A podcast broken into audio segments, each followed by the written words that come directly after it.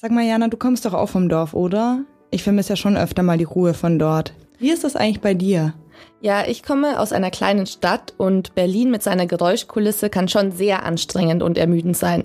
Rührende Autos, kreischende Bahnen. Wie laut Berlin wirklich ist, wird mir manchmal erst klar, wenn ich mal wieder draußen aus der Stadt bin. Ja, und selbst wenn es einem in dem Moment nicht immer bewusst ist und man es nicht immer wahrnimmt, der erhöhte Lärmpegel belastet und ist mitunter sogar gesundheitsschädlich. Und dazu beitragen, dass Berlin leiser und somit lebenswerter wird, ähm, soll der sogenannte Lärmaktionsplan. Und den nehmen wir jetzt mal genauer unter die Lupe. Los geht's geht's.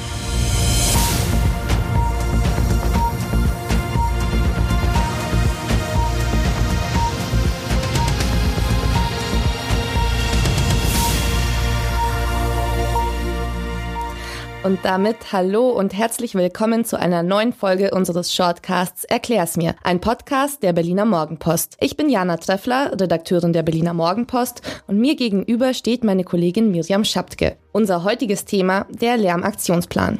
Miri, erklär doch mal, was ist dieser Lärmaktionsplan eigentlich? Der Lärmaktionsplan, kurz LAP, hat die Minderung von Verkehrslärm in Berlin zum Ziel. An vielen Stellen in der Stadt ist der Lärmpegel nämlich sehr, sehr hoch und die Geräuschkulisse ist sogar gesundheitsgefährdend. Und mit Hilfe des Lärmaktionsplans sollen schädliche Einflüsse durch Lärm für Berlinerinnen und Berliner minimiert werden und so soll zum Gesundheitsschutz aller hier Lebenden beigetragen werden. 2008 hat Berlin bereits den ersten gesamtstädtischen Lärm Lärmaktionsplan aufgestellt und alle fünf Jahre folgt eine Überarbeitung. Die verantwortliche Stelle dafür ist die Senatsverwaltung für Mobilität, Verkehr, Klimaschutz und Umwelt.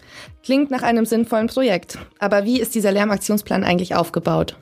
Aktuell wird an dem Lärmaktionsplan für die Jahre 2024 bis 2029 gearbeitet und der soll drei Kernthemen haben, nämlich erstens innerstädtische Ruhe- und Erholungsräume, zweitens ein Tempo-30-Konzept für die Nacht und drittens das Vorgehen gegen sogenannten Poserlärm, sprich unnötiges, lautes Verkehrsverhalten wie lautes Anfahren oder rasante Beschleunigungen im hohen Drehzahlenbereich. Und woher kommen diese Daten und Informationen?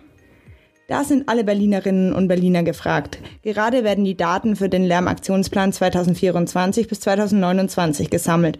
Noch bis zum 9. August kann man sich auf der Internetseite des Lärmaktionsplans beteiligen und lautes Verkehrsverhalten melden und auf innerstädtische Ruhe- und Erholungsräume hinweisen. Und falls auch ihr daran teilnehmen wollt, packen wir euch den Link dazu in die Show Notes. Nach jetziger Beteiligung der Öffentlichkeit wird es dann zu einer Vorstellung des Entwurfs kommen. Dies ist für Anfang 2024 geplant und dann kann man man sich konkret zu dem Entwurf äußern und in Kraft treten soll dieser dann im Juli 2024. Und wie hoch ist die Beteiligung bisher? Ist Lärm überhaupt ein Thema für die Berlinerinnen und Berliner?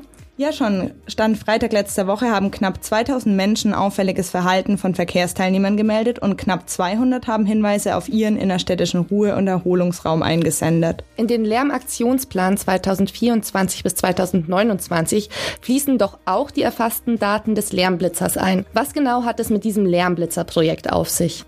Für acht Wochen zwischen dem 31. Mai und dem 27. Juli war auf dem Kurfürstendamm ein Lärmblitzer aufgestellt. Mit Hilfe von Kameras und Mikrofonen hat dieser ähm, zu laute Fahrzeuge erfasst und mit dem Stand vom 24.07. wurden 2000 Fahrzeuge registriert. Das Projekt wird in Zusammenarbeit mit der Technischen Universität Berlin umgesetzt und nach der vollständigen Anonymisierung der Autos beginnt die wissenschaftliche Auswertung. Unter anderem interessiert dabei die Frage nach illegalem Tuning bei den erfassten ersten Autos. Die gesammelten Ergebnisse und auch die Erkenntnisse der Bürgerbeteiligung fließen dann in den Entwurf des Lärmaktionplans ein. Na dann hoffen wir, dass Berlin in Zukunft nicht mehr so sehr von Verkehrslärm geplagt sein wird und wünschen allen da draußen einen ruhigen Start in die neue Woche. Auch von mir.